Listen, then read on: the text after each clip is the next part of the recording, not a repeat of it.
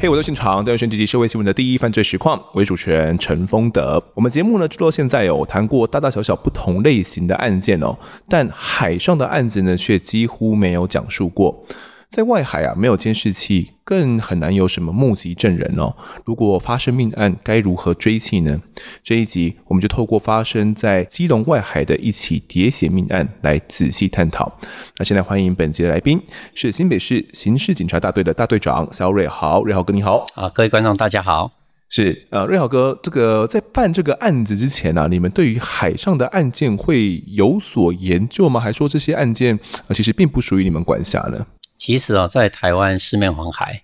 然后会跟海上会有关联的案件，大多是以走私案件为主，其中包含走私一般的渔货啦，或是走私一般的商品啦，当然很多部分就是走私所谓的枪械跟毒品哦这些跟警察比较有关联性。是，那这些案件你们也需要了解，可能对于海上的一些呃形态啊、犯罪的形态，也需要进一步去进修， 算进修吗？还是怎么样？需要学习相关知识？其实啊、有关于侦查逻辑都差不多。我们把海上其实你就把它当成路上的一个现场就可以了。哦，那最重要是如何透过那个海上的资源那么少，包含现场都不存在的部分，如果透过你的调查，透过你的分析，还原到整个案件发现的真相。了解。好，那到底基隆外海发生了怎样的一个案件呢？准备好的话，就跟着我们的声音进到案发现场吧。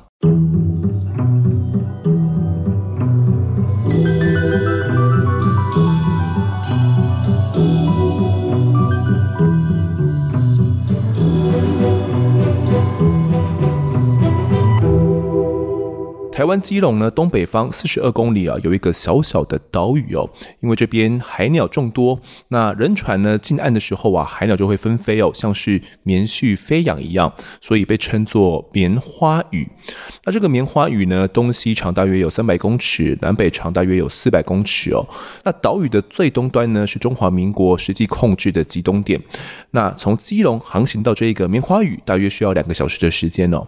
那附近会靠近的呢，大多都是捕鱼的作业渔船，而大家可能更常听过的、啊，比起这个棉花鱼呢，是彭佳鱼。那彭佳鱼跟棉花鱼呢，两者的地理位置很相近啊，形状也很相似哦，所以有不少渔民呢，都误将棉花鱼当做这个彭佳鱼哦。而我们的案件就围绕在棉花鱼以及彭佳鱼这里来展开。两千零二年五月六号的上午九点多，当时基隆渔业电台向海巡署的基隆海巡队来通报，诶，说有一艘渔船起火了。那那一天是什么情况呢？瑞豪哥，哦，那个那天的状况是这样子哈、哦，大概是五月六号上午九点多的时候啊，有关联基隆的渔业电台哦，就向海巡署的基隆海巡队就通报说，有一艘渔船它起火了。嗯，它本身来讲哦，大概的位置哦，就是在有关于彭佳屿啊东方三十里处的海域，那附近哦有很多的渔船在协助搜寻上面有没有生还的人，哦，大概状况就是这么是简单。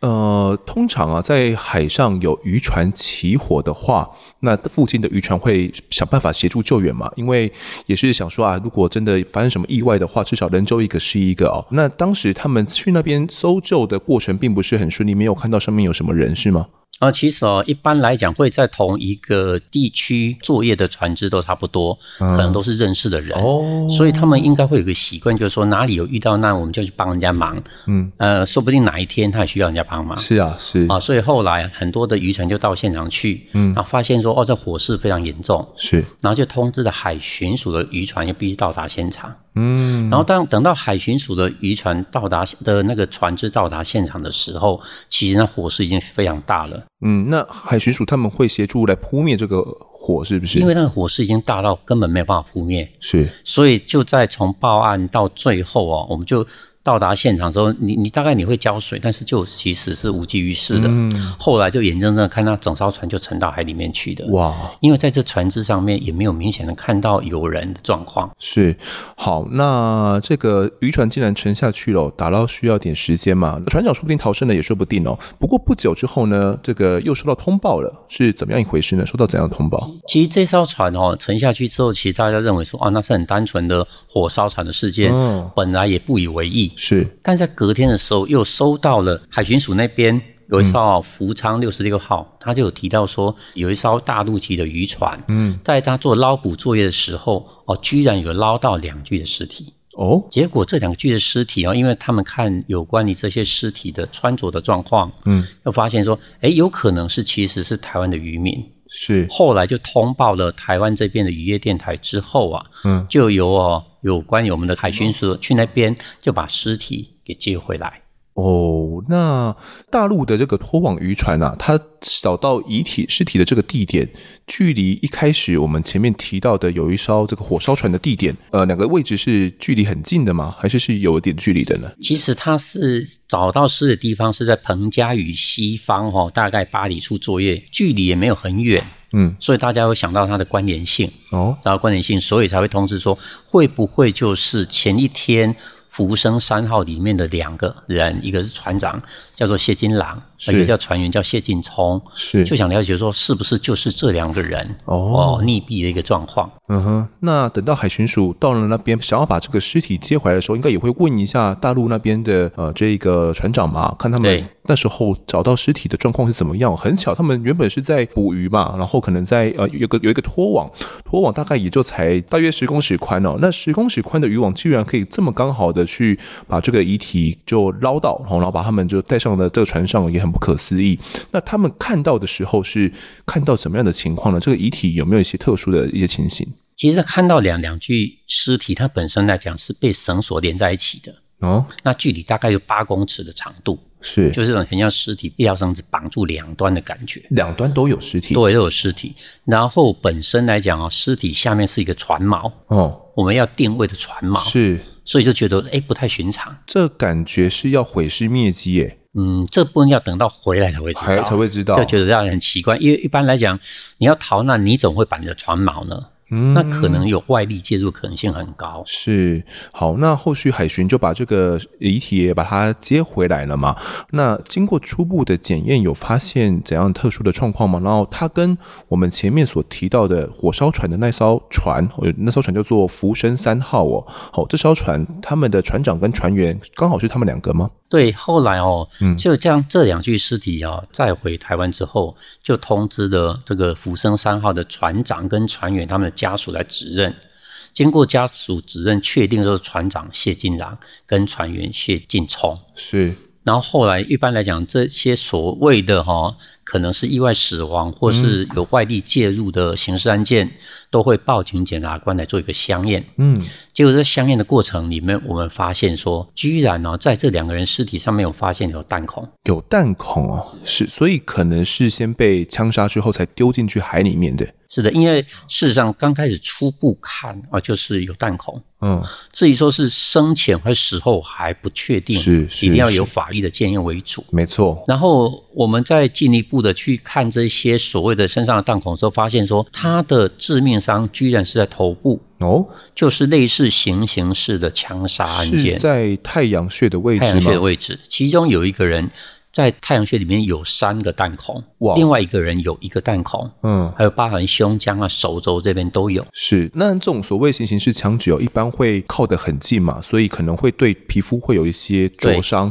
对对啊那这两位呃死者也有吗？这两个尸体，据法医的建议，也有这样的一个迹象。哦，所以可能真的是近距离的枪杀才会有这样一个灼伤的情形是吗？的，因为船只在海上在航行的时候，其实它会一直移动。嗯，会一直移动的话，其实本身如果有一段距离要瞄准不好瞄，是所以它一定是近距离的状况比较多。嗯再加上法医在验尸里面发现说，很像有类似近距离这样的一个迹象是。哦，所以认定说可能是行刑式的枪杀案件。嗯，好，那目前的死者呢，也通知家属来指认啦、确定就是福生三号的船长，四十六岁的谢金郎，以及船员呢三十七岁的谢进聪哦。那这两个人他们被杀害，然后呃丢到海里面去了，船也被人烧了。这在一般呢、我们我们去推敲的话，可能跟什么？什么有关？像我不我不太知道说在那个年代哦，会不会有所谓的海盗？哦、呃，是比如说我要劫财，然后我登船之后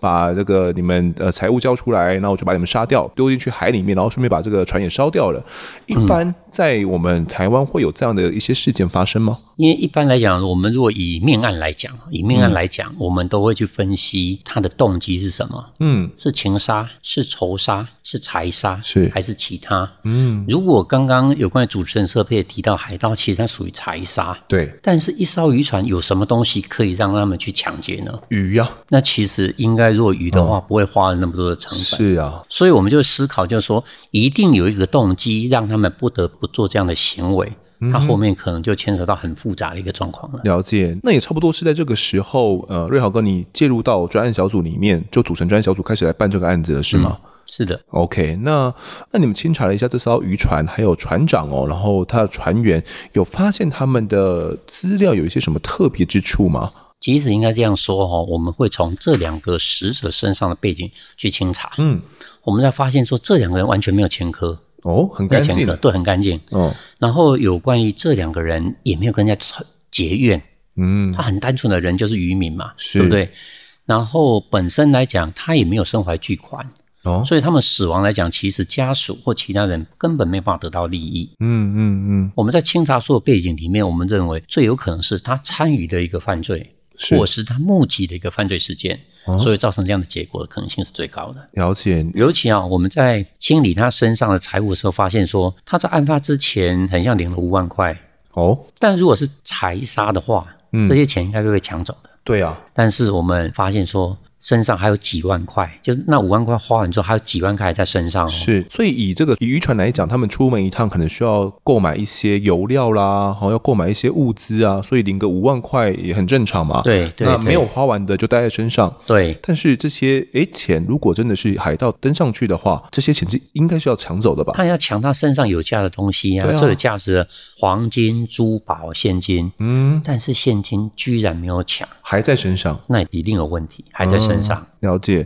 那这个船长以及这个船员，他们其实都住在基隆这附近。那他们，嗯，好像也都有结婚了，是不是？他们的家庭状况，你们也有经经过调查？有结婚的，有结婚的，尤其这个船长他有一个大陆籍的老婆，哦大陆籍的老婆，嗯基本上来讲，我们认为说最有可能的是，他是为了生存、为了生活去讨海，啊，去讨海。一般来讲是抓鱼，是啊，但是本身来讲，有没有可能他也从事犯罪活动？嗯，那是我们要去追查的部分。刚刚瑞豪哥你有提到说，呃，除了这之外，还有另外一个可能性是他目击了犯罪。这个目击犯罪是怎样？我看到了一个犯罪在我眼前发生，我就会被杀掉。也有可能灭口。哦假设他目击的是一个重型犯罪，比方说毒品交易、嗯，枪械交易，是这是最有可能的。哦，或偷渡什么的。对对，偷渡还好，因为刑责不重。哦， 像毒品跟枪械来讲，它法定刑都非常重，嗯，所以最好是不能有人知道这件事件的存在。是所以我们刚开始侦查方向分两个部分，第一个部分是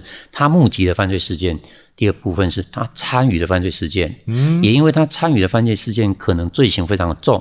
所以干脆就有人把他灭口了。哇，了解。好，那这部分就需要后续的来追查了。好，那目前的专案小组很快的就排除掉财杀的可能性哦。那根据调查呢，专案小组发现说，福生三号是在案发三天前，五月三号的时候就从基隆的八斗子渔港哦，然后报关出海。那十多年来呢，也找不到他这个呃这个渔船呢、有一些不良的前科啊，那安全的注检也评列为 A 级哦，但是却在海上却呃遭遇毒手了哦、那这个船长呢，谢金良的妻子看到火烧船的新闻之后呢，也不断的跟渔业电台啊、海巡队来联系哦，直到确认死者身份是老公之后，他几乎都要晕倒了哦、那他家人勉强看完搜证的影带之后，也说这个谢金朗啊，生前其实没有跟任何人结怨哦，觉得他死得很冤枉了。那船员呢，谢金聪他有一个大陆的妻子哦，在四年前就结婚了。那妻子就说呢，五天前听到丈夫说，哎诶，要去出海抓这个红木莲哦，这个台语怎么讲？安巴格雷哦，阿玛莲哈，好、那谁知道一去就没有回来了？那家里面其实还有一个不到两岁的女儿哦，那她自己既没有身份证，也没有工作权，未来的生活是相当的困难。那就在案件发生之后呢，基隆议会也对此展开了这个提案讨论啊，要求这个金融警局呢应该主动侦查可疑的线索，哦并向中央争取这个一些呃专案补助啊。因为渔船可能有时候他们没有无线电的通讯设备嘛，那真的要求救的话也没办法求救，所以就有去提案这样子，也要求海巡署呢要去加强附近的这个海域巡逻，确保渔民的海上作业安全。那瑞豪哥当时呢，议员还有这个渔民呢，都有在怀疑说，诶，是不是他会死跟这个大陆之间的渔民有一些纠纷？因为有时候大陆可能会越界来捕鱼，那可能彼此会有一些纠纷的产生，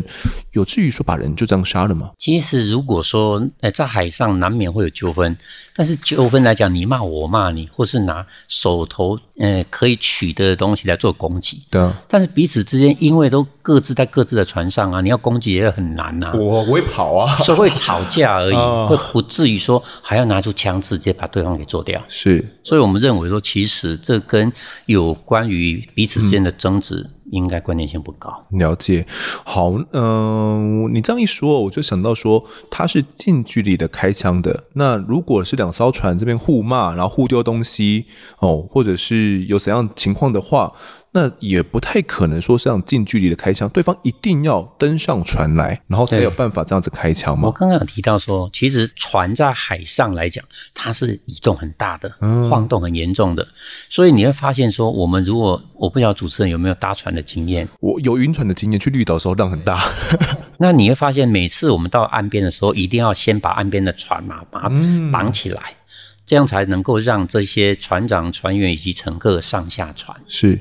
你看哦，它跟陆地是固定的东西，它都必须这样子的。嗯，若这海上如果没有这样绑起来，基本上是跳不上去的。哦，而且船每只船体它的高度不一样，是它还要跳哦，它还要跳，很危险那很危欸险哦，很危险哦。嗯所以说，除非是当事人同意，两艘船靠一起，是否则的话，要直接跳到那另外一艘船是非常难的。哦，也就是说，我们不排除，嗯，这一些所谓的谢金郎、谢晋聪，嗯他是本来是同意对方上船的，是，但对方却把他给杀了。对，那就是一个重点。那为什么他会同意对方上哦是船，？这就是我们后续侦查的重点了。好，那如果正常发生命案的话啦，我们在陆地上的话，依照警方的基本动作，我们可能就是调阅附近的监视器嘛，先过滤一下哦、但这一起喋血案是发生在海上，又该怎么办呢？事实上来讲，我们现在已经习惯科技 了，所以各啊是位发现说，在陆地上有很多监视器，嗯但是你要想象，在二十二年前，嗯，基本上来讲，监视器很少。也不普及啊啦。连陆地上都很少，那海上即使现在都不太可能，嗯，除非透过卫星。是所以说，本身来讲，对于海上的事件来讲，我们就要透过其他的侦查方式，比方说财政啊，或是所谓的公诉啊，或是有关于彼此联系的分析呀、啊，透过这种方式慢慢建构事实的真相，哦，然后是预侦破的。了解。那富生三号他所火烧船的地点，有人在那附近看到了什么吗？有人在福生三号啊，火烧的地点呢、嗯，我们发现说，除了福生三号之外，曾经有人看到红鱼一号，有一艘船叫红鱼一号，在案发的时候及时离开这个地方，即使很快及的地时方，就是从，因为在晚上的时候，只要火光有火光的话，嗯，人的视觉是很容易看到的。是所以说，一火烧，人家很多的在附近作业船只就看到，哎，那边怎么会火烧的？就目光的焦点。对所以很多人其实都有看到，在他浮生上号发生火警之后，有一艘渔船快艇以很快的速度离开是浮生三号这个现场。哦。那艘船叫做红鱼一号， OK，红鱼一号，那福生三号是这个大概二十吨级的这样的一艘渔船嘛，算是嗯中型的。那大概 CT 三、CT 二、CT 三左右，嗯，那你刚刚提到的另外一艘这个红鱼一号，它是比较小型的，那小型它属于快艇，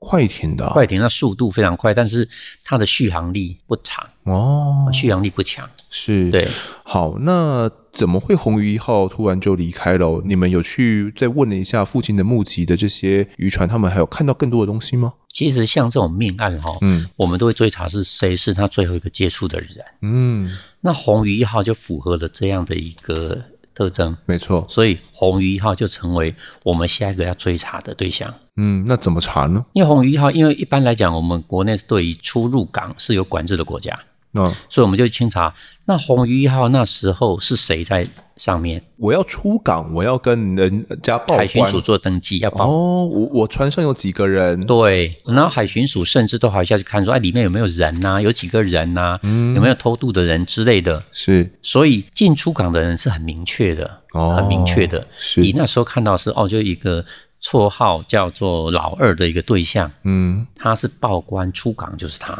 了解。这个船长老二呢，叫本名叫做戴志明呐、那戴志明他出港了，后续也回来了嘛？那他回来之后，当时有人有发现什么一些奇怪的地方吗？其实有人告诉我们说，哦，嗯就附近的渔民告诉我们说，这红鱼号离开了有关于福生号这个火烧船这个地点之后，他即使他就马上离开之后，对不是回台湾哦，啊，他是先跑到一个地方叫棉花屿，哦，我们前面一开始讲到这个底哦棉花对，鱼嘛棉花屿。我们想说，哎，他跑去棉花屿干什么？嗯，正常来讲，他是回台湾啊，对啊或者油料会不会不够啊？它是小型的嘛？他小型的，嗯，其实对他来讲油料很重要，但是他为什么要到棉花屿？哦，我们认为，如果他跟案件有关系，是他去棉花屿一定有他的目的性。嗯，那我们要去棉花屿看一看吗？还是先锁定这一艘船的去向？呃，其实棉花屿很多都是有关于那一些渔船的一些补给站、中继站，嗯是所以那附近来讲也有很多的渔船船只在那地方。哦，我们既然都已经知道红鱼一号在福生山号那火烧之后，他跑到棉花屿，嗯，那我们就去附近查查看，说，哎，那个时候有哪一些船只在附近作业？是就后来我们顺利的查到说，哎，他们有看到红鱼一号，它嗯本身来讲到了棉花屿的时候，有放了两个人下来之后才离开棉花屿这个地方，哦，放了两个人下来，对那之后他可能就直接回到基隆了。就回到基隆了。嗯，好，那为什么他要放两个人对在啊，很奇怪耶。那个棉花屿上面？那一定有原因我嘛？们刚刚前面讲棉花屿其实小小的， 这个对前后大概这个两三百公尺长宽这样子而已哦。那上面呃，你除非要补给一些油料，不然在上面也没什么休闲活动嘛，不太会嗯有人上去的。怎么会把人放在上面去？这成了我们要追查的重点哦。那红鱼一号它回到了这个基隆港口之后，八斗子渔港之后，它呃也要再报一次关，是不是？一进来也要报关。哦，那时候啊，这个绰号叫老二，这个戴姓男子哦，对，他那一天其实五月哦，五月时候他又天气晴朗，然后又很热。嗯我们一般来讲，天气晴朗你不可能穿雨衣，尤其哦，有关于那个雨衣穿起来是很不舒服的。是啊，很不舒服的是是是黏黏的啊。我但们他进港的时候，他居然穿雨衣，哦。还刻意把脸部这边遮住。哦，是海巡人员有看到是海不是，巡署有看到，嗯，而且他进去很不客气说要查就查，因为海巡署很认真哦，嗯，他想要查，然后哎查就查，不查我就要回去了，我就要进去了。嗯，就海巡署觉得哎没什么异状，就让他进去了。哦，对，是，然后这个戴志明哈、哦，把船停好之后，他才马上离开。嗯，他结果离开之后，他居然不做其他事，嗯，他居然是去三军总医院，三种，基隆三种是不是嗯基隆三，总总医院。就后来事后，我们专业小组啊，接着说，这是个可以追查的方向。怎么嗯会去医院呢？，对，怎么去医院？他是有什么样的症状吗？是有那么急的症状吗？嗯，那我们认为有这么急迫，原因只有一个，叫做外伤。是，结果我们就到医院去调了相关的资料，发现说他居然在他的脸部、手脚都有严重的灼伤。哦，那严重的灼伤，那一个问题就来了哦。嗯，红鱼一号它整个船体是没问题的，是，没有被火烧啊。嗯，在整个事件里面，如果红鱼一号涉案的话，是，本身一定有其他原因造成有关你绰号老二这个对象戴姓男子，嗯，他身上灼伤了，手脚灼伤。那么讲个事件里面，哎，福生三号就是火烧船呐、对，那是不是就有关联性的？哦，有可能他当时被火灼伤了，对哦，那而且也有人看到说他们两个有接近嘛，然后掉头离开，哦，这都很有关联性哦。那我们有办法去找到这一位绰号老二的戴姓男子嘛，戴志明，因为你们掌握到这个讯息的时候，已经是差不多案发第几天了？嗯，大概第六天以后了，哦，因为他是，在五月六号开始发生火烧船，然后五月七号才找到尸体。嗯，那我们大概第六天是五月十三号才慢慢有追踪到这个区块。对，然后我们后来再去清查时候发现，诶，戴志敏他居然在五月十一号就已经出境了，嗯，以他我们看他的伤势其实很严重哦，是但是为什么要急着出境？哦，那一定有原因，我怕被抓哦。他被抓的可能性很高。嗯，那接下来我们要做什么事？就是清查。好，那戴志明为什么要到福生三号嗯案发点？对，案发之后，他为什么要去棉花屿？是然后他去跟福生三号那嗯个案发点之前，他从哪里来？是，那是一个重点。为什么他会载两个人案发之后载两个人到棉花屿？那这两个人从何而来？哎，我们对就去，清查。因为他原本要出关之前，他是只有一个人啊。对对啊，那怎么对会突然冒出了对 两个人呢？哦，因为一般来讲，我们几个人出去的正常要几个人回来，对啊像飞机一样啊。是啊，但是他居然绕道而行，那一定有原因。嗯，所以我们就开始又去查访了，在有关于那个棉花屿附近作业的船只，说、嗯你们除了在案发之后看到红鱼一号到达现场放下两个人之外，你们还看到什么？是他们说。哦，我们这边作业了一段时间，嗯我们有看到，其实这两个人也是从棉花屿上船之后，嗯，才移至到福生山那火烧船那个地方，之后再把它载回来的。哦，也就是说，红鱼一号，嗯他去的地方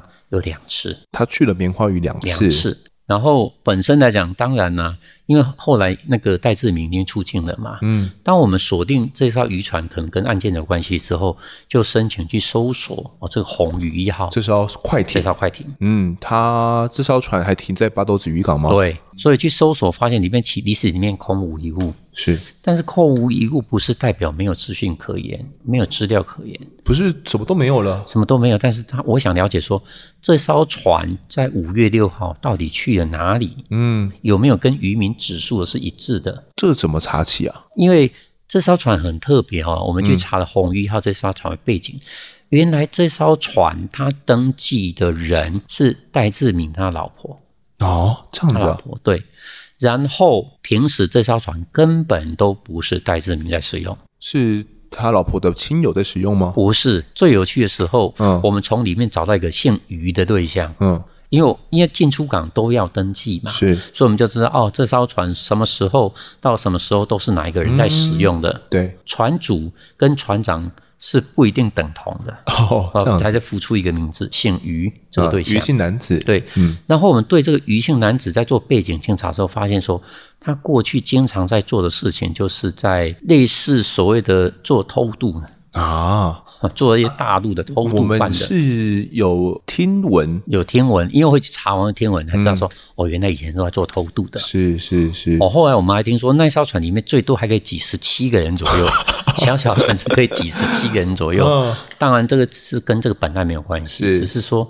为什么这艘船本来是戴志敏他老婆的名下，对然后却不是姓戴的这个对象在使用，对，却在案发前把它收回来变成戴志明在使用。嗯，他来开那一了定，有原因。对而且最重要，他从姓余的这个对象那边把船只要回来之后，嗯他去装了高频率的无线电，所谓高频率无线就电是什么说它发射的距离可以比较远，哦，是类跟 GPS 有点相像吗？还是不一样，它就是无线电我。就是无线电无而已，线电，嗯，，另外它又装了航机仪。航迹又是什么？航机仪就是在海上，你只要设定你要到哪里，你会看得非常清楚，嗯你，有经纬度 嘛？哦，有点类似我们 Google Map 了，对对对，就也叫 GPS，就 GPS 哦。 嗯，然后后来我们把这个航机仪把它扣回来，是，我们就了解要了解说里面有什么资料。嗯，结果里面我们看到轨迹有三条轨迹，有有轨迹啊有，三条轨迹哦，上面有轨迹。那我们从轨迹里面去看到说啊，果然呢、这个红鱼一号确实出现在有关于福生山号火烧船这个地方，有涵盖这样的地哦，他方，曾经航开过去了，而，且也曾经出现在棉花屿这个地方，嗯哼，甚至在棉花屿这个地方，他还去过两次。是跟我们目前掌握到的线索都一样，啊跟我们掌握到其他的作业船只所指述的内容是一致的。对在那边看过它两次。嗯然后本身来讲，我们还看到它的航机里面发现，它有在这个棉花雨部分在绕，在绕的航机，绕哦，就绕，比方说，呃，有一栋建筑物，我开车在旁边绕是绕那种是感觉。嗯哼，那为什么要绕？为什么要绕？我这这我真的想不到，像我们的逻辑就说，那是不是在找人？哦，找人，或是找船？嗯嗯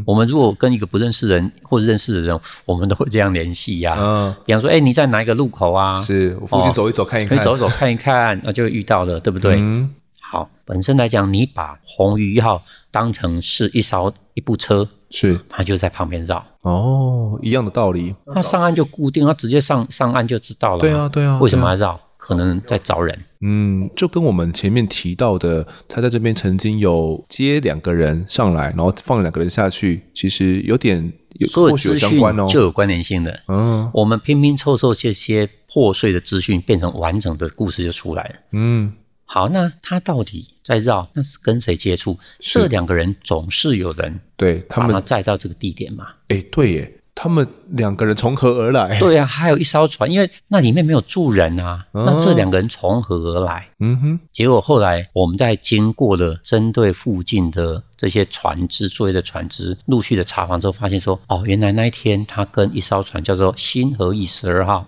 新河翼十二号，新河翼十二它号，哦也是一艘小的渔船吗？对哦，哦，它的吨位比较大一点，嗯嗯，那大概是跟福生三岛差不多，差不多的差不多的吨位。嗯哦，那我们再进一步去查，那这艘船新和一是台湾籍的渔船，是那它什么时候从台湾出港的？那就是一个重点，大概在五月三号左右，哦大，概是那段时间左右。是案发前三天呢。但是我们在看它的航迹的时候，发现里面资料全部被删除掉。哦，我们觉得说，哎、这是专家哦。是那如果要删除传记，最有可能是他在从事犯罪行为。哦，一般我们会这样子去推断，是不是？不然我对们不会无缘无故的删除我们去航推断，迹。对，因为一般人不会去删除这个资料，嗯他一删除，我们认为这是有问题的，嗯嗯嗯，我们就清查这艘船那时候是谁开的，是结果出现一个我们认识的名字，姓于的人，就是他、啊。就是原来嗯，红鱼一号在使用的那一个人，姓于。是然后除了他之外，还有姓陈的，姓陈的是也有去也去那里， ，OK 也。去那里。那我们就觉得说，哎，奇怪，怎么到最后拼拼凑凑都有关联性啊？嗯，那这个余姓男子他还有在这个基隆吗？还是他也消失了？没有，他在台湾，还还在台那时候湾？他还在台湾，哦，所以以他在台湾的状况来讲，我认为说，哎，那表示说他可能有参与到某个部分，但是却不是核心。我那时候的思维是这个样子。嗯嗯嗯，可能是比较嗯协助的一些帮助的行为就对啊了。对对 OK，那看来这个新河一十二号开船的这个人呢，姓于，于姓男子，他叫做于国民呐、哦，这是一个关键的角色了哦。那我们有需要马上就去动他吗？还是要透过一些访查？第一个，我们还让他做访查，嗯，然后我们就开始收集资料。然后本身来讲，等到市政觉得说，哎，大概可以到的，可以请他来了解案情的时候，嗯，那我们就把他跟姓陈的那个对象，哎，就把他带到了，是直接通知吗？还是直接去对了？对，就就通知他来，哦，通知他来，然后告诉他说，哎，你在什么时候是不是有出港？嗯嗯嗯，因为我们知道是有的，是所以他没办法爽谎话。对，我们就跟他说：“那你什么时候出港？”他说：“有啊，我有出港啊。”嗯那跟谁出港？本来讲话是不想讲，我说你不讲我也知道，你要讲吧，要不要讲啊？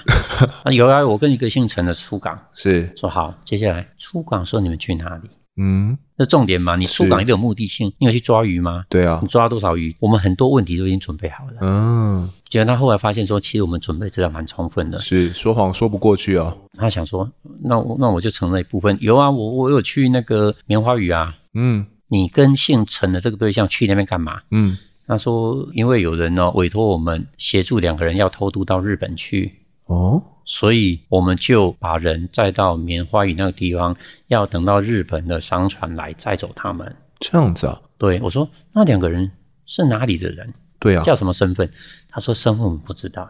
嗯，我说那你去哪里载总知道吧？他对说、啊我们是到大陆平潭载的，平潭是在哪里？在大陆在福建那一带吗？福建那的一个平潭。哦，好，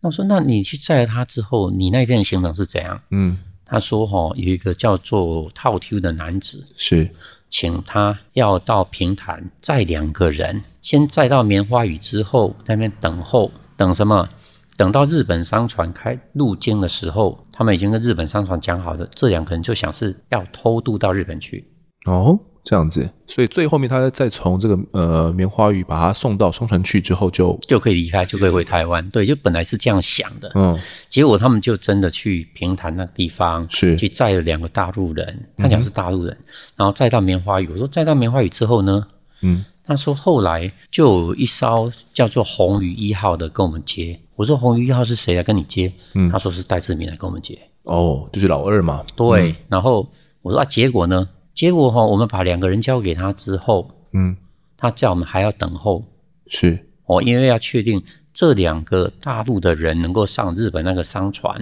嗯我们才算任务结束，是才能够拿到酬劳。哦，那他就乖乖在那边等、所以他哦，们等哦，然后他们等了一个晚上之后，红鱼一号先把两个人载走，是，大概到了隔天，大概早上的时候又把这两个载回来说，啊，抱抱歉啊，没有联络好，哦，商船日没有本来、商啊，船没有到。哦。这个姓余的 就说，那商船没有到怎么办呢我？我我都再来的酬劳还是要给我吧？对啊，对啊，他说、嗯这样好了，那那你你再把它载回平潭就好了，啊，你再把它载回平潭，嗯，你的酬劳就可以拿到了，好，哦酬劳一样给你，还是要给你，你就把它载回平潭。那他们就真的再回去了。对他们，他们就从红鱼号这两个下船之后，就上了新和一，他又把它载回去平潭哦放着，然后就直接回台湾了。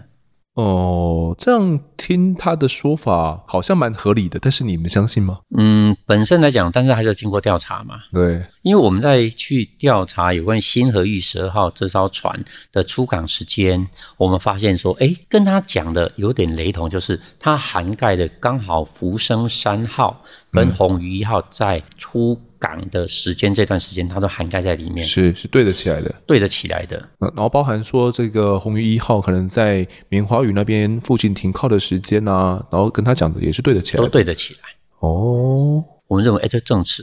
是有用的。但是我们在做这些调查的时候，我们发现，哎，他讲到的委托他去载人的绰号套丢的这个阳性男子，嗯，居然也出境了。套 Q 哦，好，套 Q 这个人他的本名叫做杨国传啊，嗯好、那我们就称他为套 Q 比较好记哦。那套 Q 呃原本是请他们过去载，他没有出现他没有出现，他因为他们都认识，他们都八斗子那边的人，哦，而且他们也经常在那附近的一个槟榔摊聚会，嗯所以他们彼此都认识。所以说，他们因为贪图这个酬劳，嗯他们就真的到平潭去载人，载完人之后送到棉花鱼，嗯送到棉花鱼把人交给绰号老二戴姓男子的红鱼一号。是那红鱼一号先把人载走之后，隔一阵子又把人送回来，嗯，然后他们就依照套 Q 跟老二的指示，嗯就把这两个人又送回平潭，然后再回台湾。完成酬劳拿到几万十几万对，一二十万就一拿二走十了，万，哦对，就拿走了，结果他们就回台湾。嗯。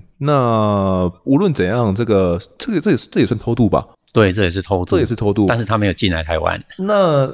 那这 样这样有刑责吗？当然有行者，也是当然有行者的嗯哦好，那接下来我们就把这些故事开始串联哦。是哎，这里面出现的一个叫做红鱼一号，一个叫做福生三号，嗯，一个叫星河一十二号，对，新鸟一十二号目前听起来感觉是负责这个在偷渡载的人，载载人人。那我们想说，本身如果是一拿开枪打死这两个船长跟船员的，嗯，绝对不可能只有一个人。是那我们那时候就大谈研判，杀手来自大陆，哦，大陆杀手好像有个称呼叫做大圈仔，是不是？大仙仔以前是在香港他们做法是这样大圈仔哈，是那这样子挑战就更大喽，因为连杀手是谁，我们身份也不知道。呃，因为现在这这个于姓男子他也不知道嘛，对，然后我们根据有关于目前破碎的资讯，我们研判是、哦，这状况是红鱼一号负责在杀手，对，然后福生三号是他们的标的，然后星河一蛇叫负责把杀手从平潭再来之后又再回去，是好，我们大概知道他的犯案过程是这样子。那有犯案过程，那动机呢？动机不明了，动机呢？为什么要把船长杀掉？对，那我们就要再想到，那动机我只能从船长跟船员身上去找。嗯，是结果我们在他的身上，我们找到的一张纸条，什么纸条？谢金郎哦他们身上找到一张纸条，里面大概有十个左右的台湾的门号那这个门号打得通吗？打不通。打不通那啊一。个人怎么会记录十个打不通的门号？嗯，那一定有原因。对，十个号码了，十个号码哈，然后打不通。但对呃，我我好奇的是，他的尸体原本是沉在水底下的，那他是写在纸上，这个纸呃没有糊掉，没有糊掉，没有糊掉这。么刚好哦，这像我觉得是老天也有在帮忙大家，留下一些资讯给我们，是就看我们如何去掌握这些资讯，去利用这些资讯。这也是一个让我们有一个思维说，会会留着没办法打通的门号。嗯，那一定表示船长你是在做其他见不得光的事情。哦，这个门号可能是个密码，有加密过吗？我们也在想，我们那时候在想。后来我们当然有时候会去问，呃，人家从事犯罪部分你们有没有那怎么征兆？他说有啊，他们过去在查获这种走私集团的时候，有时候会发现他们的号码对不起来。嗯，对不起的啊原因就是他们怕在某些场合里面，他不小心把这种犯罪资讯漏出去，可能就会被警方锁定，所以他们可能会加减码。我哦是们那时候思维是，你那样子谢金长、谢晋从，嗯，没有那么单纯，是，可能又涉案哦了。然后再去清查有关于他们两个在要出港之前、案发之前有什么样特殊的举动。嗯，后才发现，谢金朗曾经跟他家人、跟朋友说：“我这次哦回来，我就还掉很多债务了。”他原本是有欠债的啊、对，我可以还掉很多债务。是好，那既然能够还掉很多债务，那代表什么？这是一个呃，能够赚很多钱的，呃一个犯罪行为吗？有可能是一个行为。但是什么样的捕鱼有机办会法？对呀、还很还很多钱吗？对呀、嗯所以说我们就认为，我们就往另外一个角度去想，那他这次目的并不是捕鱼。嗯嗯嗯嗯，偏向是犯罪了哦。那既然不是捕鱼，就是犯罪。嗯，那如果是一般的走私案件，也不需要搞到这个样子。是，最有可能不是毒品就是枪械，嗯所以我们就往那个地方去思考了。是，好，那如果是往这个地方去思考，那就另外一个问题就是，那动机是什么？嗯，为什么要把他们两个杀掉？对，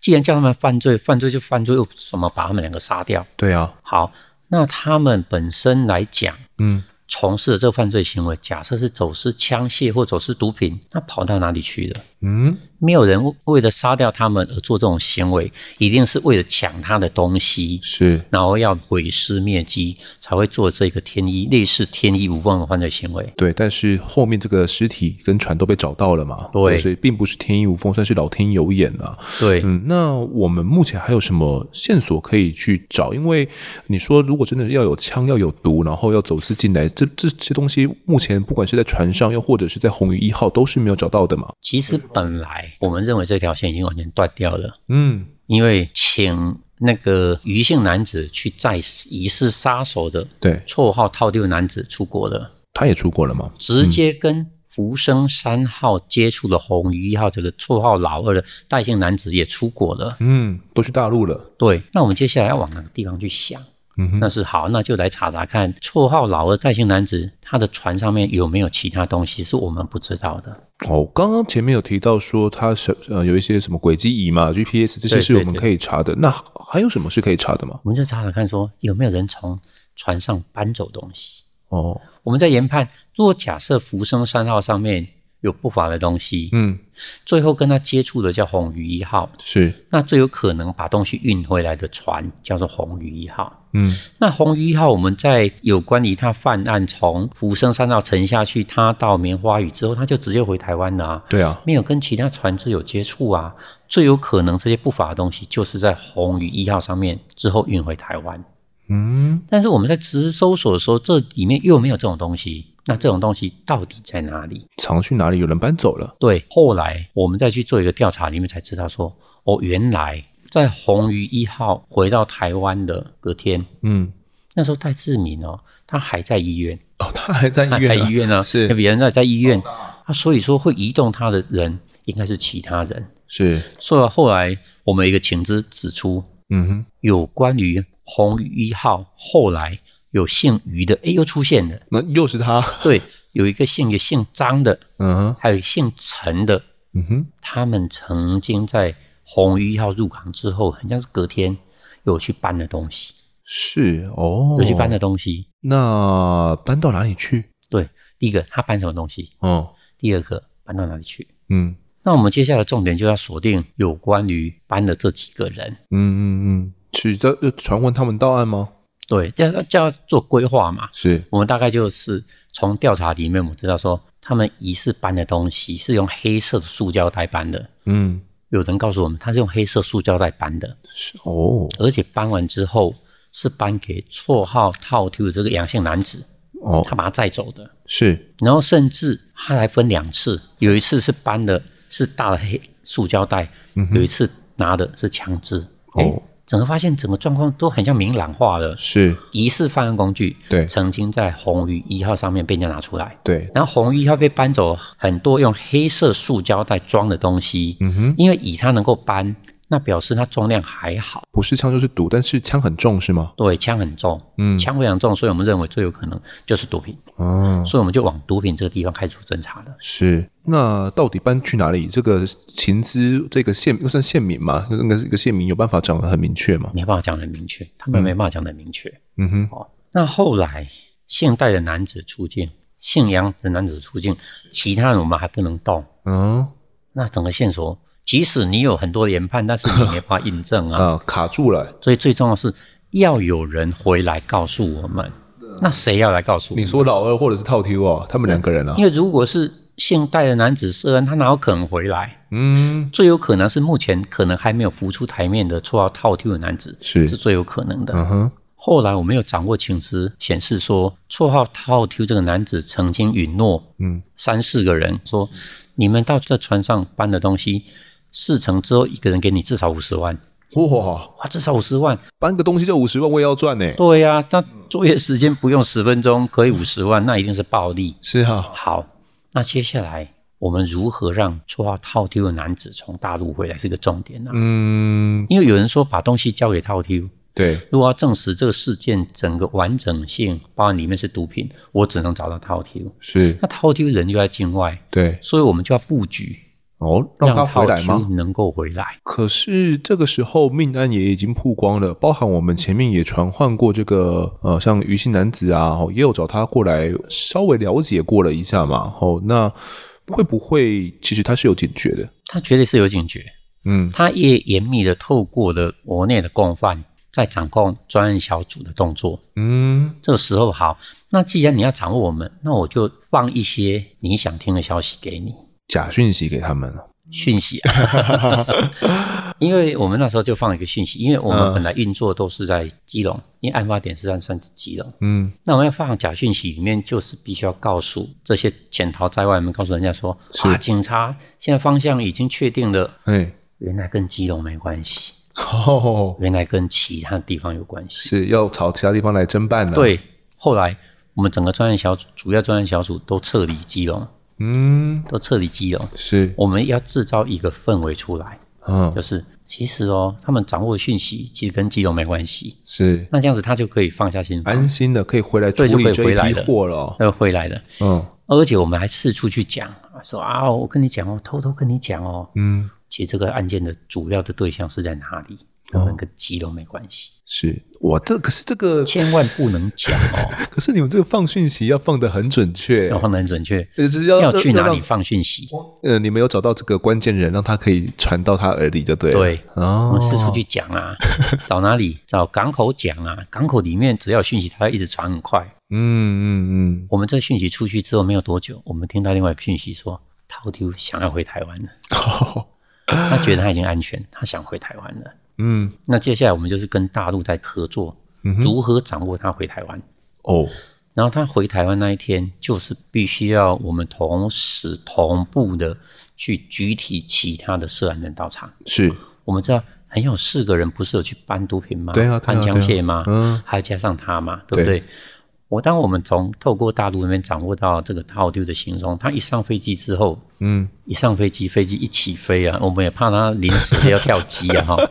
他一起飞之后，我们就同步的去嗯具体的，包含姓余的啦、姓陈的啦，还有姓张的吧，嗯嗯这些人是这些共犯全部都把他具体到就把他具体到案，然后具体到案之后就等他回来了。这套 Q 在飞机在飞机上也逃不了嘛，他落地了。对对的，一落地之后，嗯，我们本身已经把另外其他人都已经具体到刑事局的，各自把它分开，嗯，各自把它分开。是然后等到这个套丢一下飞机之后，我们就拿个机票，在入境大厅就把它具体到案，他也是傻眼吧？就具体 他到没案，想到啊，他具体到案。嗯他我记得他一具体到案，他第一件事就说嗯，我是县民，我是县民我啊，是县民，嗯我是某个情治机关的县民，嗯，而且我也提供很多线索给他们。那他的意思是说，我是县民，所以我跟这个案件无关，或者是我有参与，但我也只是县民的身份，我可能没有做出什么对出格的事情当。然，这是本身在其实他辩驳啊，他辩驳，我就直接跟他讲，县民不是代表你可以犯罪，对，县民不是代表你可以主导这个案件的发生。嗯，我跟他讲很明确的，是。我还跟他说，我办公室已经好几个人在等你很久了，那就把他直接请回去了哦、就直接请回去。那后续我们在新区这边要怎么样对他们进行侦讯？而且尤其现在是有总共五个人嘛，哦，包含套 T 及其他四位共犯哦，要怎么样去个别击破他们？相信瑞豪哥你当时已经去做好了一些策略了哦。就规划了。因为我们知道，因为这是重罪，若是杀人，他就是重罪了。是，那如果再加上他是走私的是毒品，嗯哼，如果是一级毒品、海洛因，他是死刑跟无期徒刑，都是重罪。嗯哼，所以这样的重罪要他马上坦诚犯案是很难的，所以我们必须要从这个列上面做规划。是，后来我把他带回刑事局的时候，其实另外的几个人都已经在侦讯，各一人一间，嗯，一人一间。刚开始我在跟杨国传聊的时候，他当然不承认啊，是，就不套承 T 认啊，啊对，然后就把他摆在侦讯室，嗯，让他沉静一下。是，那接下来我们要从这另外这这几个人突破，嗯，那告诉他们说，你们记不记得你们这几个人同时做过一件事？什么事？这也是你们今天为什么在这里的原因，嗯，是你们要跟我讲，是，还是我来问你 们？就很简单，是你们来跟我讲，我来跟你们。我如果没有掌握一定的证据，我不会动你们的啊、嗯，我怎么会同时把你们全部带到？是，你们唯一的交集就是那件事，嗯，那他那们大听一概心听，里就会有底了。听一听有点怕了、哦，对，嗯但是我觉得他们他们认为，他们认为说，反正那个套 Q 的你又没有抓到，嗯。他那边就是我们的断点啊。是我帮忙搬东西，我随便搬个面粉也可以嘛？ 对，好，那我等一下我会一个人带一个人跟你们见面，嗯，你们只要点头跟摇头就好了，其他不用说。哦，点头是什么？看到什么东西要点头？对，这就是一个重点，你的题目的设计就要非常重要了。哦，我只要说是不是他，嗯，你是点头或摇头就好了。哦，然后我就把杨国成那个阳性男子、套丁的男子，要把他带过来，哎、让他们能够面对面。我那个时候都不能讲话。嗯啊，其实，在套丁还没到侦讯之前，嗯哼，我跟他们这几个到案的这些人，嗯，就跟他说，如果我说是不是他，其实我讲的是他是不是阳性男子。哦，你只要点头，就代表他是阳性男子；摇头，就那不是。是哦，题目的设计啊，但是我不跟姓杨的男子说，我问他们什么题目。嗯嗯嗯嗯嗯，然后后来带到的时候，我问第一个说他是不是就是他，哎、点头，第二个是不是，点头，照样点，第三个还说是，嗯，说 OK 好，我知道了，是我就把杨国成再把他带到另外一间侦讯室。啊，这个套 Q 看到这样都吓吓烂了哦，他后来思考说，哎、你都已经看到了，他们指认你哦，是你这样跟他讲嘛？他指认你，嗯只是我没有讲很明显指认的是哪个部分，他只指认你哦，嗯、你要不要给自己一个机会？是你可以给自己一个机会，嗯而且最重要的，我可以证明是案发时你没在现场，嗯，因为你没有出港，你当然没在现场。是啊，说实在讲，这句话有说等于没说，那你但你是让他去思考。对啊，你有共谋也是有罪啦。你没有在现场，那代表你不是亲自下手的人。嗯，我讲话是有伏笔的，是是是但，是我没有说你不是什么样的人，对我是说你不是直接下手的人。嗯，你没有在现场，让他有一个含义在啊。然后大家跟他做做征询聊天，然后卸下他心防。是，然后后来他说东西现在在哪里？嗯哼，很直接哦。如果这个东西能够拿得到，嘿，你减少了对社会的危害性，你是有机会的哦。哦，如果这是毒品，嘿，你不要让那些毒品拿出去毒害国人。嗯你以后在法院里面，在检察官那边，其实你是可以告诉大家嗯，你是怎么做的。是要不是你怎么样，我们也追不到这里。嗯你觉得你如果是法官，你会做什么决定？哦，可能会给他一个机会哦。让他自己去想。嗯，重点是让他自己去想。然后后来，信阳这对象就说：“我跟你们讲，但是你们速度要快，速你度们要速快度啊。要快，否则我怕我怕来不及了。嗯，”我听到这部分，我就想说，什么叫来不及？嗯，你已经出境了，是啊，那我在你入境的时候，我就把你拘提了，对啊，你哪有时间去处理这些事情？嗯，他说：“真的，你们要快，否则真的会来不及的。结果他就带我们到他租在八斗子附近的一栋社区，叫山海关的社区，嗯，一个楼层。是，那我们就大队人马，连监视人都到达现场了。嗯，但是以我跟套丢接触的的这个机会里面，感觉里面，我认为他是个怎样的人？他非常狡猾的人，哦，他非常狡猾的人，跟他的这个名字一 样，不溜，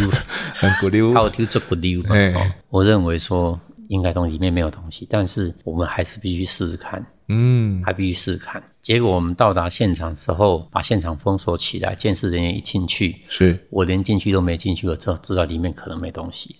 他都这样讲了嘛？里面没东西不是代表里面没有我们要的东西，哦那那逻辑是不一样的。嗯，好、如果假设里面没东西，但是我可以知道谁把它带走就好了。是，就进去里面，我发现说，哇，里面有黑色塑胶袋，嗯，有拆过的海洛因砖的包装袋，哦，那代表什么？代表确实有这个事件发生。嗯，确实，你们从红宇一号上面搬下来的就是海洛因高砖。纯度的海洛因砖，哦，这个是我们有把这个袋子拿回去化验，然后化验出里面是有海洛对，因成就是分海的哦洛，因成分。那代表什么？整个故事都串起来的。是我们的推测都是合理的哦。对，只是毒品不知道跑到哪里去而已。那那他说快一点，他一定知道说谁把这些毒品拿走吧？对，那这他个套其题实他怎么是说知？道的，他知道的。嗯他但刚开始不愿意说哦，因为后来他就还押进去嘛。嗯，还押进去之后，隔天我们就接济他。是，我跟他说：“你带我们去这个地方，确实曾经放过毒品，嗯但是我认为你刻意在隐瞒一些东西。”哦，所以让我们找不到毒品。那既然找不到毒品，你有说跟没说有什么意义呢？是啊，这个还是流入市面啊。对啊，嗯，所以你要想办法不要让这些流入市面。对你到底知不知道东西跑到哪里去？哦，那套秋愿意讲吗？他后来几经思量，他说：“我在从大陆要回台湾之前，我都已经安排好了，嗯，但是那个人身份我也不知道，他也不什么我知也道不，知道， 什么意思？因为他没有见过这个人。哦，那怎么跟他联络嘞？但是他有个联络方式，哦，是什么？说很好啊，你给我电话。嗯，他说我也不知道，他也没有联络。 很有趣啊。嗯有一个人嗯，把这些东西搬走了，是但是我不知道他身份，也不知道联络方式。然后我也联络不到他，啊，我没有他联络电话。我说你如果没有他联络电话，是那你要找他怎么办？对啊，你怎么知道搬去哪里了？对啊，你要找他怎么办？嗯你怎么去分到你要的东西呢？嗯，对不对？然后他说有门号没在身上，嗯我也背不起来。哦，那门号在哪？谁那边呢？他说门号我放大陆，你只要让我交 保，你只要让我交保，我就可以把门号给你 们。他在说说笑 吧？哦，当然我们是不可能这样跟他做交易 啊。嗯、对啊，那程序还是要顾好啊，是啊，对不对？好，我跟他说，如果是这样子才要有的话，我宁可没有。嗯，你先展现你的诚意。是，他说，即使我给你们，你也不一定带得到他啊。嗯我说，你给我就有机会，对啊，你给我我就有你机诚意会。要拿出来嘛。对，那后来他说，我门号放在我大陆的女朋友那边。嗯，那怎么办？要好他也不能回去啊，不能让他交保、对啊，啊，不能让他回去。我说，那很简单，嗯，我让你跟他联系，哦，但是全程我会录音，嗯嗯嗯，全程我会录音。是然后我想要拿到这个门号， ，OK，结果他就真的，我们透过了一些把一些该装的装备把它弄好之后，嗯，让他打电话。是，他跟他女朋友讲，我还记得印象很清，他打给他女朋友说：“哎、你到我房间哦哎、的抽屉第二个抽屉，你一拉开哦，然后往里面摸，有一张纸倒粘在上那面、个啊，抽屉里面，倒粘在倒粘着在里面，你把它撕下来。”然后念给我，对，然后他女朋友就应该就把它撕下来，嗯他女朋友就念一个一串号码，就看就是他的门号，我记得是零九二九的门号，是，所以我就把它抄起来。嗯，那抄起来，我想说，诶，那我就说好，那我们开始去掌控这个门号。谁使用的啊？对，他说这个门号是错的，错的什么意思他跟我说这个门号是错的。啊？我说你你都藏在大陆，怎么会是错的呢都？贴在这个上面了。对，，那你那么神 秘。他说我要预防不小心被收到，你看他多小心，嗯，对不对？是，然后后来他跟我说，这个门号里面还有加减码，还呃，哦，它有经过加密的啊、经过加减码，哦，嗯加密，哦，要加多少还是减多少才是真正的号码？那那到底是要怎么怎么样去他就嗯从还原他？就从左手边算出来，你要是第五个地方，嗯哼，你就加五。是如果多超过十的话，就去掉前面的，比方说五加六是十一，对那号码就是一。哦。那如果五加三是八，那就是八。哦，他们是有思维的，是是他们是有哦是是思维的哦。然后后来我们就真的取得这个门号了，嗯，取得门号了。是谁使用的？对，因为那是人头卡。哦，然后我们不是在山海关那个社区里面，我们去做了一些财政吗？对啊对啊，里面对啊有 DNA，然后也有指纹，哦，结果一比对出来是一个姓李的对象，姓李的啊，然嗯，后那个人姓李的对象，他的绰号叫骨头，姓李的对象，绰号叫骨头，骨头啦，骨头嗯嘿嘿，骨头。然后我们就开始掌控， ，OK，就分析出他的身份，因为比对出来，嗯然后再透过的掌控他的行踪，就知道说，哦，在那一天他密集的四处在在跑。嗯我想说，密集的在跑，那最有可能是不是他在销货、哦，出货？嗯他出货。结果当天晚上，我们就在斗南收费站，斗南哦，斗南收费站，这么远了，对，嗯，把他拦下来，因为那时候高速公路都要透过收经过收费站嘛，收费站啊通过收费 站是就把他拦下来了。嗯，那拦下来的时候，他身上其实并没有毒品，哦大概有现金一百多万，哦，但我带个一百多万，我也没有违法啊，对啊，大概一百多万没有对吧？那就把他带回来啦，是，就带回来拿去，就把他带回来。嗯带回来之后，他他矢口否认，嗯，我没有卖毒哦，跟我没有卖关毒系啊，我没有什么东西啊，我都没有啊，没有啊。嗯说 OK，那我就问执行人员说，你们在车上跟他聊了什么？嗯，他说：“那同仁跟我讲说，我们没有跟他聊什么，我们只跟他讲说，你一涉嫌贩毒啊，我把你抓起来啊，拘提你啊。嘿，”我就说：“哦，那我知道。嗯”那我就在另外一间办公室里面跟他聊天。我说：“顾桃啊，你好，你好哈，嘿，你麻烦一下，我这边有一张支票，嗯，你签一下好不好？”好，我来签一下他啊，签，我说：“看清楚再签哦。”就诶，看清楚，诶，我不是贩毒吗？嘿，啊，不然上面写什么？怎么会是强盗杀人啊？强盗杀人哦，这这这个这个刑责差很 怎么多会是嘞。强盗杀人啊？嗯我没有强盗杀人啊！嗯，我说，在整个事件里面，你是其中一个分工。是所以是强盗杀人等罪，很多种罪，哦这其中一部分强盗杀人很重哦，你也知道哦，是，因为他对法律也不懂。其实运输一级毒 品也很重，也很重哦，也很重哦。然后说我没有强盗杀人，嗯我承认我有运毒，我没有强盗杀人，我有贩毒，我有运毒，我就是没有强盗杀人。嗯，他都认了。说好，那你毒品这些在哪毒品在哪里啊？对啊，这部分来讲跟证据是有关联性的啊，毒品在哪里？嗯，他说我带你去，但是我真的没有强盗商，我带你去。我说好， 他就带我们到他位于在宜兰的一个地方的租屋处，他不住家里面哦，是，他跟他女朋友另外住一个房子在宜兰，那个在所有资料里面我们都看不到的。嗯哼，就进去发现说，哇，里面居然有将近三百二十一块的海洛因砖，海洛因砖长什么样子啊？那应该是说哈、哦，就像一个书本，你把它讲到书本的概念大概是那样子，哦它，重量大概是三百七十五公克左右，这样子，对。它上面还会有一些花纹，是不是？有，啊他是因为他用的他那时候那个那个 logo 啊， 我们叫 logo 毒品那有 logo 啊，嗯，当然毒品不是不能注册的啦，是啊，是啊它，有 logo，它叫双狮地球标，哦，这样子双狮地球标，我们知道就是在大家世界公认的纯度最高的海洛因，哦，这样子，纯度最高的海洛因。嗯，是。然后后来我们就起出了这些海洛因砖，总共有三百二十一块，对，那除了这个之外，还有 K 他命。嗯哼，其实那时候 K 他命应该来讲说，那时候 K 他命还没有很流行是，哦，大概二十二年前的。嗯，哦，但是它有两，很像两公斤左右，还是几公斤？对哦，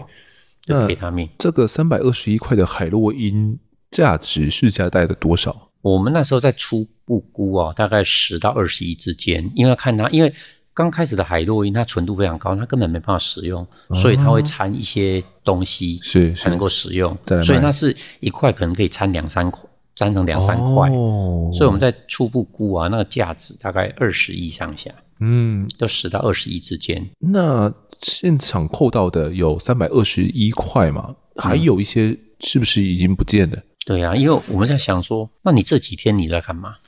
他说我受到大陆的谁的指示，嗯，我在出货啊，你在卖啊？我在卖啊，我在出货哦啊。我说你出了多少货？他说他记不得，他就一直出一直出啊。嗯，你们如果再慢一点的话，过几天这些都没有了。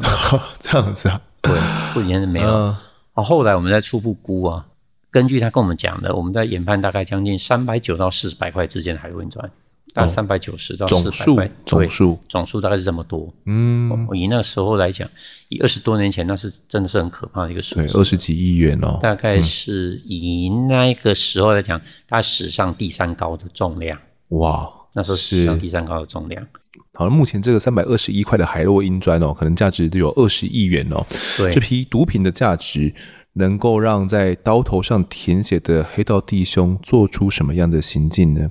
啊，以及哦，我们前面提到的这个死亡的船长谢金郎哦，还有船员谢进聪。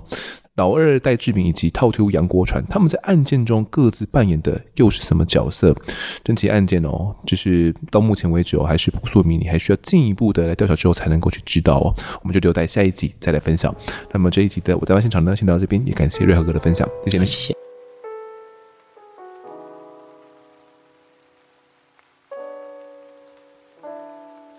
接下来是听众时间，来读一下听众的抖内讯息。第一位抖内的是蔡不凡，他说夜晚在厨房洗碗，还有洗小朋友的三个餐袋、三个水壶，属于个人时光呢，忙里偷闲的时刻，就会打开手机来收听好节目，继续前进。感谢这一位听众的支持哦。那一个人在厨房洗碗的时候是夜晚的时候，可能小朋友他们都已经睡着了嘛。那呃这个时候呢的来听一下案发哦，可能是比较适合的，不然呃有些我们的案件内容比较这个辅导级、限制级一点嘛， 所以呃一个人在厨房听呢，这个我深夜的时候来听可能是比较适合的哦、也谢谢你对我们的支持。在下一位抖内的是这个 C E C I，他说喜欢邓教授的分享，我们更应该探讨命案发生背后的原因，而不是其作案手法。另外呢，想要敲碗高雄鼓山一家六口集体中邪，最后造成大女儿死亡的命案，真的很好奇这中间呢是发生什么事了。好，这位听众所说的呢，邓教授，我就是指这个五子命案最后一集我们邀请的邓宏发教授啦。那针对五子命案呢，这个夫妻俩做的一些犯罪心理的一些分析。那除了这一些探讨之外呢，我觉得更值得拿出来跟大家分享的是，哦，就是你一定要有跟他人的这样的一个社交网络哦，不管是跟你的亲朋好友，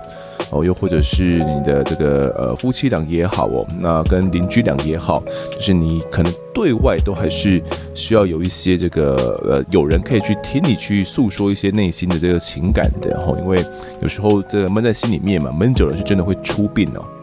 而人类呢，终究是群居的动物哦，所以能不能够找到一个人来听你分享，然后听你来诉说，我觉得是很重要的一件事情。那透过五子面的最后一集呢，我想要传达给各位的，也就是这一件事哦。那这位听众呢，还有敲碗高雄鼓山集体中邪的案子哦，也就是电影《咒》那这部电影的这个原型故事啦。哦，那经过了大幅度改编之后呢，就是呃就变成《咒》这部电影哦，《咒》真的很很可怕哦。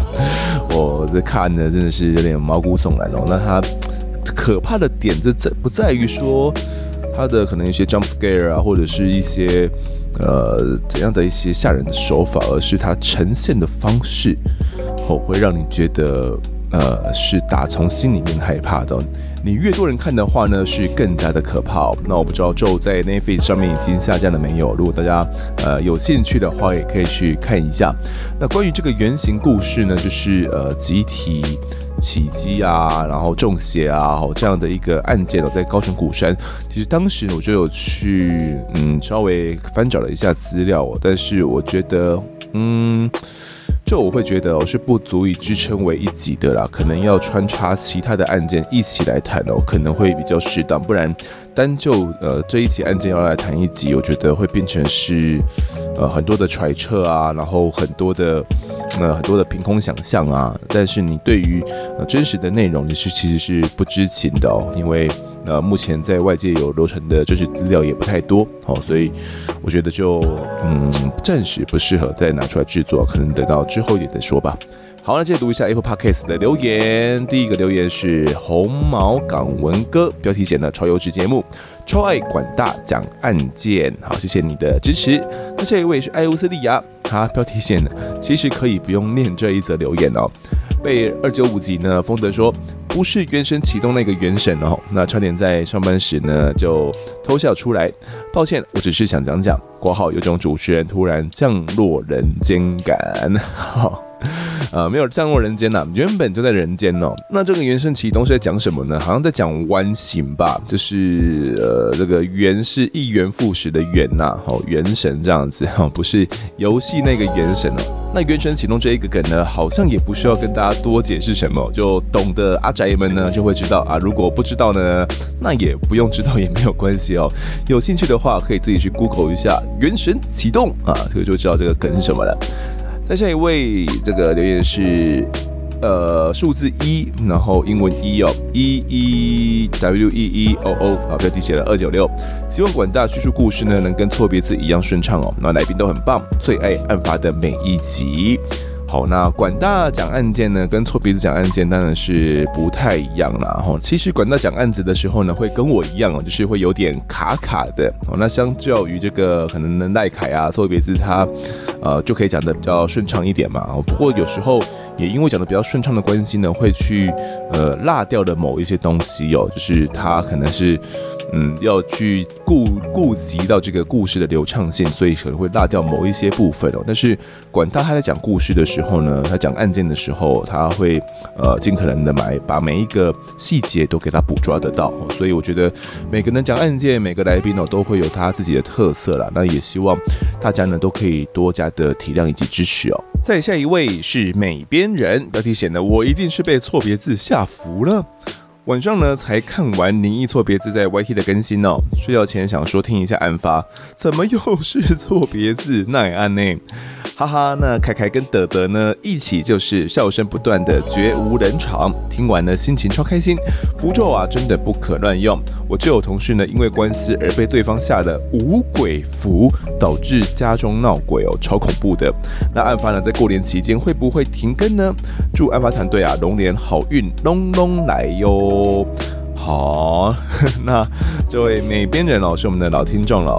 可能呢，真的是被错别字下了什么符，才会导致一直出现错别字啦。YT 也要看到他，然后 在我们 Pockets 哦也要听到他。那你他说这个同事有、因为官司被对方下五鬼符，导致家中闹鬼哦，这就有点蛮特别的，不确定是怎么样，因为呃怎么会知道说诶、家里面闹鬼是因为对方下的符呢？还是能够去有一些办法、哦、去这个溯源，找到到底是谁来捣乱的？最后才发现呢，原来来源啊就是打官司的对方这个人啊，我这也有点不太不太确定了。如果有更多资料的话呢，欢迎来分享给我们。那这一次过年期间呢，其实跟我们前几年哦不太一样，就是我们有保持着这个更新的节奏哦，就是呃还是有保持礼拜二、礼拜五的这样呃定期的更新呐、那为了让大家可以听得开心哦，不论是你这个刚开始上班的时候要收心哦，很无聊哦，觉得呃上班好痛苦哦，想要打开案发人来听一下，当然你就可以听到，因为可能先前有囤积一些集数嘛。又或者是你在过年期间呢，你也想要听哦，因为可能塞车塞得很痛苦，想要呃呃呃听听一下案发哦，缓解一下这个心里面的这个阿杂哦，那也可以打开来听啊。总之呢，就为了让大家能够听得愉快哦，就是案发的制作团队呢，大家都很辛苦、哦，好不容易才把呃这个过年期间的这个节目呢都制作出来，哦，让大家可以都听得开心啊呐、如果大家还没有去听先前几集的话呢，请记得一定要去听哦，因为真的很好听哦。那尤其呢，这个跟冰如那一集哦，是算讲了两个小时多嘛。有点像是马拉松一样嘛。那冰如讲了他很多的故事，我也分享了一些我的故事哦。那很推荐给各位听众们都可以去听一下这一集。好，那这下一位留言是这个防爆超强隔热值啊，标题写第一次留言哦，给冰如打气。听案发呢也好几年了，近期冰如的加入啊，感让我感觉耳目一新。对于原本习惯风德口条的观众，也许一时间难以适应哦。那部分留言的语气强烈了点，但我想对冰如来说，要在已经是风德的形状的节目中走出自己的路，绝对是需要一些时间。相信冰如呢会越来越好。隔壁阿善师跟子荣的双主持呢就很出色哦，那个频道我都很喜欢。那期待风德跟冰如日后能够带来更精彩的节目了。也祝制作团队呢新年快乐，好运隆来。括号呢，我想女性加入主持团队呢，应该也有助于在特定议题的发挥，例如家暴、性犯罪等等。有女性视角的加入，相信能让讨论更深入、更有说服力。好，谢谢这位超强防不了防爆超强隔热纸啦，这是什么什么 Three M 广告是不是啊？这位听众呢是真的有深入到问题的核心哦，因为对于大家而言呢，案发已经可能听了两三年的期间了嘛，那听的也很习惯的，也很习惯我的主持的方式了哦。那突然之间呢，加入了一位女生的声音哦，那多少是会有点觉得不太习惯的。那就像说呢，这个主持的方式啊，哦，那主持的技巧啊，也会有有点不太一样。那因此呢，可能就会有一些这个比较批判性的言言语啊，就会出现在我们的留言区里面嘛。那之前我也都有回复过了哦、那对于宾如而言，这真的是很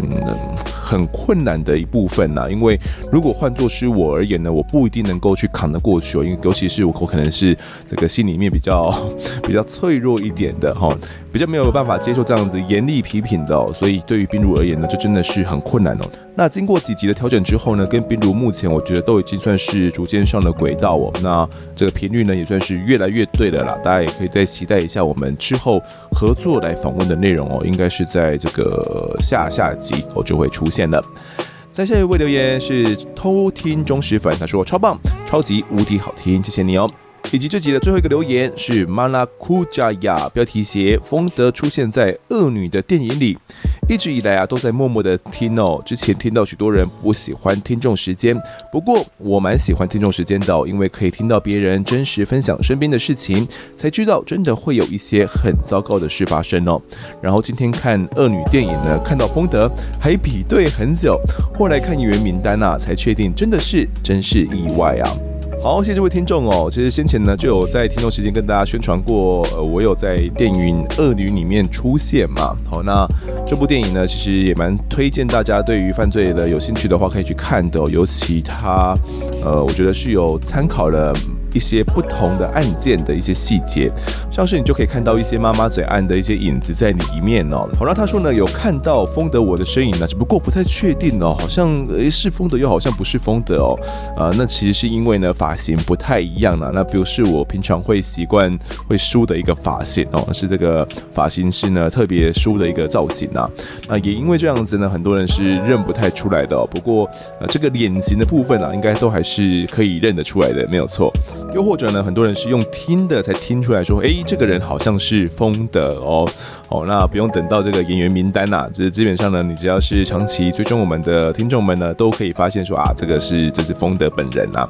那这部电影呢，其实很多人在这个新春的时候，因为在家里面可能没有事做嘛，然后所以就要合家来找一些电影来看哦。然后就看到《恶女》这部电影，然后就把它呢播了出来。然后在这边呢，跟大家再一次的强调一下，应该不是再一次啊，先前没有讲过、哦，就这部电影呢里面是有一些这种激情的片段哦，所以呢，并不是很适合呢合家一起欣赏哦。呃，可以是情侣两个人啊，这个老婆老公一起看哦，情侣一起看，哦我觉得是比较适当的。那如果你说要跟爸爸妈妈一起看呐、哦，又或者是要带着小孩一起看呐、呃，可能多多少少是会有点尴尬的、哦。所以这部电影呢，呃，并不适合合家共赏哦，但是还是很适合犯罪迷呢来欣赏的哦，也推荐给各位听众们。好，那这期听众之间呢，我们就读到这边。如果各位喜欢我们节目的话，欢迎到 Instagram、脸书以及 YouTube 来搜寻订阅。我在案发现场，掌握更多案件消息，也可以跟风头聊聊，给我们建议。各收听平台上按下订阅，还有五星评分，就是对我们最好的支持。另外呢，案发现场团队持续募集当中，只要透过 Mr. Bus M B 三的订阅赞助，就可以来加入我们。目前呢，还有专属的赖社群，可以跟风德老粉们一起来抬杠聊案件心得，还有免费的 Discord 群组是大家都可以加入的哦。如果你在 Apple Park 上面留言的话，我也都尽量在节目中给出回复。跪求听啊众们推坑给窗旁的好朋友，一起来听听看我们聊案子。案发现场，我们下次再见，